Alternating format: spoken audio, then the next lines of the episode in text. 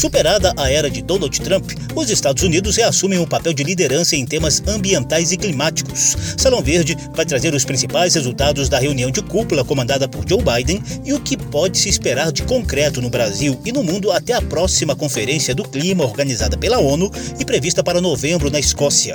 Eu sou José Carlos Oliveira e te convido a ouvir os ecos dessa mais recente cúpula climática. Salão Verde, o espaço do meio ambiente na Rádio Câmara. We can't resign ourselves to that future. We have to take action, all of us. And this summit is our first step on the road we'll travel together esse aí é o presidente norte-americano dando o tom de urgência para medidas concretas que reduzam as emissões de gases poluentes que provocam o aquecimento global e aprofundam as mudanças climáticas. Por iniciativa de Joe Biden, chefes de 40 países se reuniram virtualmente nos dias 22 e 23 de abril para apontar soluções. Praticamente todos se comprometeram com novas metas ou antecipações de metas. Entre os países que mais emitem gases poluentes, os Estados Unidos praticamente dobraram dobraram a meta de redução até 2030, de 26% para 50%. A União Europeia anunciou redução de 55% e a China prometeu reduzir o uso de carvão mineral e investir no chamado Cinturão e Rota Verde, um programa de infraestrutura em bases mais ecológicas no país. Também houve surpresa positiva com a mudança de tom do presidente brasileiro Jair Bolsonaro. No Brasil, o desmatamento é o principal responsável pelas emissões de gases do efeito estufa. Destaco aqui o compromisso de eliminar o desmatamento ilegal até 2030, com a plena e pronta aplicação do nosso Código Florestal. Com isso, reduziremos em quase 50% nossas emissões até essa data. Apesar das limitações orçamentárias do governo, determinei o fortalecimento dos órgãos ambientais, duplicando os recursos destinados às ações de fiscalização. Praticamente todos os líderes mundiais renovaram os compromissos de neutralidade climática até 2060. Outros anteciparam essa meta para 2050, como foi o caso de Bolsonaro. Aqui no Brasil, essa neutralidade se consegue quando temos árvores e florestas suficientemente preservadas para absorver o dióxido de carbono emitido. O ministro do Meio Ambiente, Ricardo Salles, detalhou as ações que o governo pretende tomar a partir de maio. Algumas delas ainda dependem de aprovação do Congresso Nacional reduzindo o seu desmatamento ilegal a zero, ele também chegará próximo de 50% de redução dos gases de efeito estufa, assim como os países anunciaram no mesmo patamar. Com relação ao desmatamento mais a curto prazo, as ações que se seguirão a partir de 1 de maio, tem todas as condições de reduzir o desmatamento em prazo anterior a 2030. Para isso, o governo coloca os seus recursos de agências ambientais, Polícia Federal, logística das Forças Armadas, tanto sob a ótica do comando e controle, quanto dos incentivos econômicos e das medidas estruturantes que precisam ser feitas. Dentre elas, a regularização fundiária, o zoneamento econômico ecológico, a bioeconomia, o pagamento pelos serviços ambientais, Diante de dificuldades no orçamento da União, recentemente sancionado, Salles pediu 270 milhões de reais extras ao Ministério da Economia para, segundo ele, fazer a recomposição orçamentária do meio ambiente e duplicar os recursos em fiscalização e combate ao desmatamento e a queimadas. O ministro também já deixou clara a estratégia brasileira de buscar recursos estrangeiros, como ele mesmo diz, volumosos e imediatos. Vimos abrindo essa possibilidade de que estrangeiros nos ajudem com recursos vultosos e imediatamente para cuidar da parte econômica e social da Amazônia. O Brasil apresentou aos Estados Unidos, a questão de um mês atrás, um plano de ação pedido por eles. O que é importante é que para escalar o volume de equipes e de batalhões ambientais que nós queremos com a Força Nacional, dar espaço para que o 2030 seja antecipado na prática, isso será tão e mais fortemente é, feito quanto a gente possa receber recursos tangíveis, volumosos e imediatos dos países e empresas estrangeiras. Porém, as promessas de Bolsonaro na cúpula do clima e as estratégias de Ricardo Salles estão sob intensa desconfiança por parte de ambientalistas e de parlamentares da oposição, como você vai conferir a seguir. Salão Verde. A coordenadora da Frente Parlamentar em Defesa dos Povos Indígenas, deputada Joênia Wapichana, da Rede de Roraima, foi enfática nas críticas à imagem que o Brasil tentou passar na cúpula do clima. O Brasil tem sido visto como um problema, parte do problema a ser encarado. O que a gente viu foram mentiras, fake news, diz que aumentou o recurso ao combate do desmatamento. Onde? E a fiscalização? Cadê a fiscalização? Se tivesse, não estaria aí todo momento sendo denunciado.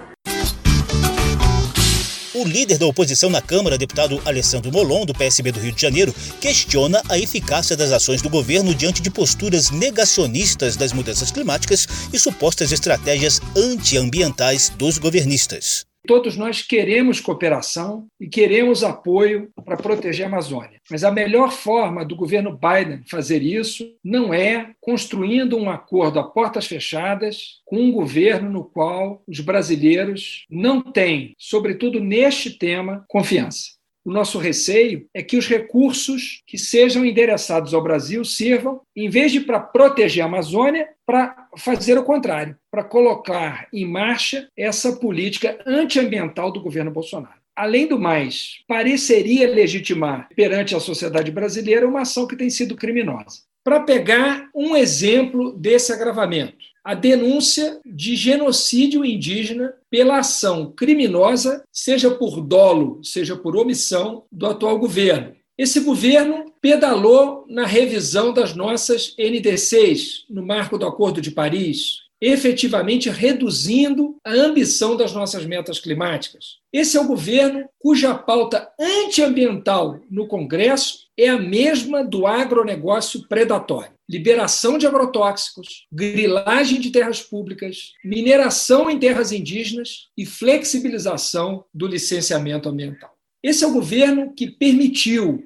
que o desmatamento na Amazônia alcançasse os maiores índices em uma década, cujo ministro do Meio Ambiente, frente à maior apreensão de madeiras da história do país pela Polícia Federal, age como se fosse advogado dos madeireiros. O mesmo ministro que defendeu valer-se da cobertura da pandemia pela imprensa para passar boiada sobre as normas ambientais. O ministro Ricardo Salles e o governo Bolsonaro não têm as mínimas condições de serem as únicas partes envolvidas numa negociação de tamanha importância para a preservação da floresta. Na mesma linha do deputado Alessandro Molon, o ambientalista Márcio Astrini, secretário executivo do Observatório do Clima, critica a estratégia governista de buscar acordos internacionais baseados em antecipação de dinheiro sem o devido compromisso com a preservação amazônica. Mas por que, que o, o governo brasileiro está pedindo dinheiro para os Estados Unidos se já existe aqui no Brasil 3 bilhões de reais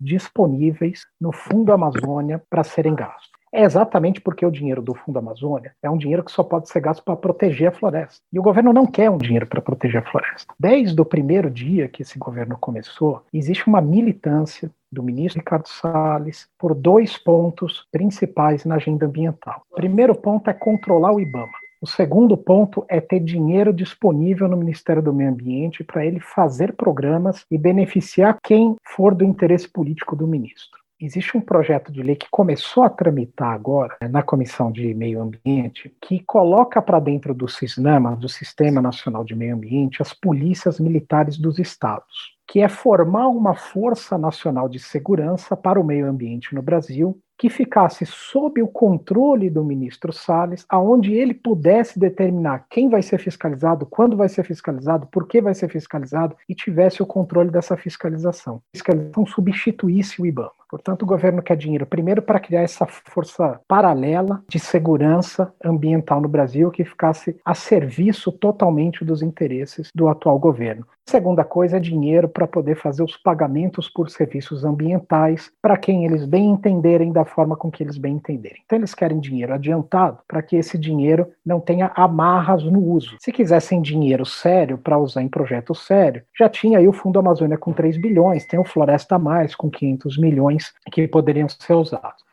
No caso, o governo brasileiro quer dinheiro antes, porque a gente já sabe, ele também já sabe que ele não vai implementar política nenhuma. Ele quer que o dinheiro pingue aqui antes, ele usa como quer e depois coloca a culpa em alguém. O Tratado Mercosul-União Europeia não foi assinado exatamente porque o governo brasileiro não apresenta políticas sérias e de resultado no combate ao desmatamento.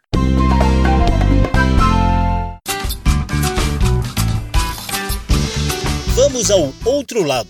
A suposta pedalada climática em relação às metas da NDC, a contribuição nacionalmente determinada, é alvo de uma ação popular em São Paulo. O ministro Ricardo Salles negou manobras com a NDC brasileira.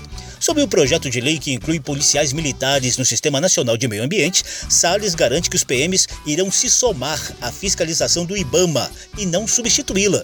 O ministro repetiu que a suspensão do uso do Fundo Amazônia se deu por ação da Noruega, principal doador dos recursos. Ele espera reverter a situação com a divulgação dos novos dados oficiais de desmatamento do Brasil no segundo semestre. Ricardo Salles também reforçou os argumentos do governo brasileiro quanto à estratégia de uso de recursos estrangeiros. O principal mecanismo para a fruição de recursos no mundo inteiro será o mercado de carbono. O Brasil vem incentivando ao máximo que seja elaborada essa regulamentação do artigo 6 do Acordo de Paris. Esses recursos de países estrangeiros ou empresas, etc., podem fluir para diversos países, não só no artigo 6, mas podem também ser recebidos a título de reconhecimento do artigo 5. Lembrando que o Brasil, sob o artigo 5 do Acordo de Paris acumulou créditos, créditos esses certificados pela ONU entre 2006 e 2017 de 7,8 bilhões de toneladas de carbono. O Brasil já tem esse crédito a título de artigo 5 sistema Red Plus. Ou seja, esses 7,8 bilhões de toneladas,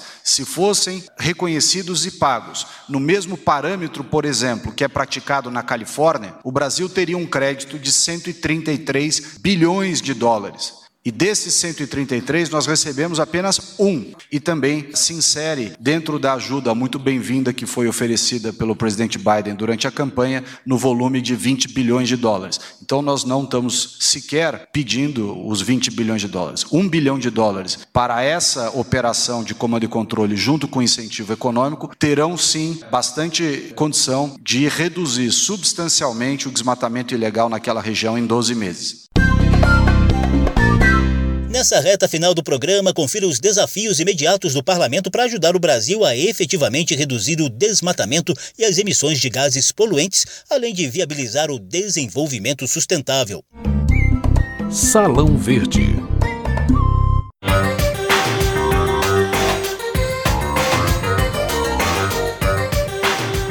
Glasgow, Escócia, de 1 a 12 de novembro de 2021. Aí estão o local e data da COP26, a próxima Conferência das Nações Unidas sobre Mudanças Climáticas. Organizada pela ONU, formada por 193 países, a COP26 terá uma abrangência muito maior do que a recente reunião de cúpula climática organizada pelos Estados Unidos. Além disso, ao final da COP26, espera-se um documento oficial regulamentando pontos do chamado Acordo de Paris, que trata do compromisso compromisso global de redução das emissões de gases do efeito estufa.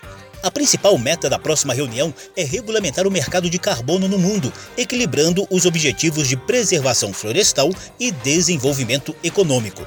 Primeiro vice-presidente da Câmara, o deputado Marcelo Ramos, do PL do Amazonas, é autor de projeto de lei para regulamentar o tema no Brasil.